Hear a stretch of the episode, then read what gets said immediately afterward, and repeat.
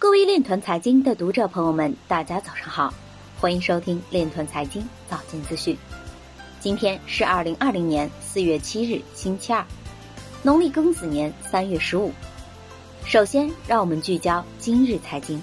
国际刑警组织表示，黑客试图通过勒索软件感染医院，已从冠状病毒流行中获利。首尔警察厅对二十家加密货币交易所和机构执行 N 号房扣押搜查令。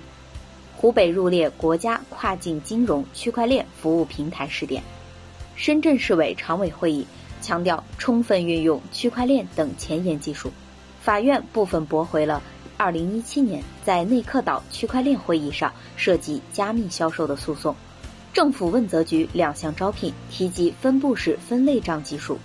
昆明市计划引进不少于三百名区块链等重点产业高层次紧缺急需人才。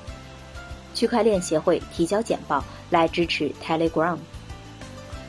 邹传伟表示，中央证券存管与区块链结合将带来诸多好处。前高盛高管表示，为免受疫情影响，正欲将部分财产转移到比特币。今日财经就到这里，下面。我们来聊一聊关于区块链的那些事儿。据中国江西网消息，记者从江西吉安市人社局获悉，二零二零年留学人员回国创业启动支持计划申报已开始。今年的计划重点聚焦国家发展战略，重点资助先进设备制造、人工智能、大数据、区块链、新材料、现代医学与前沿生物。清洁能源等领域的留学人员创业企业。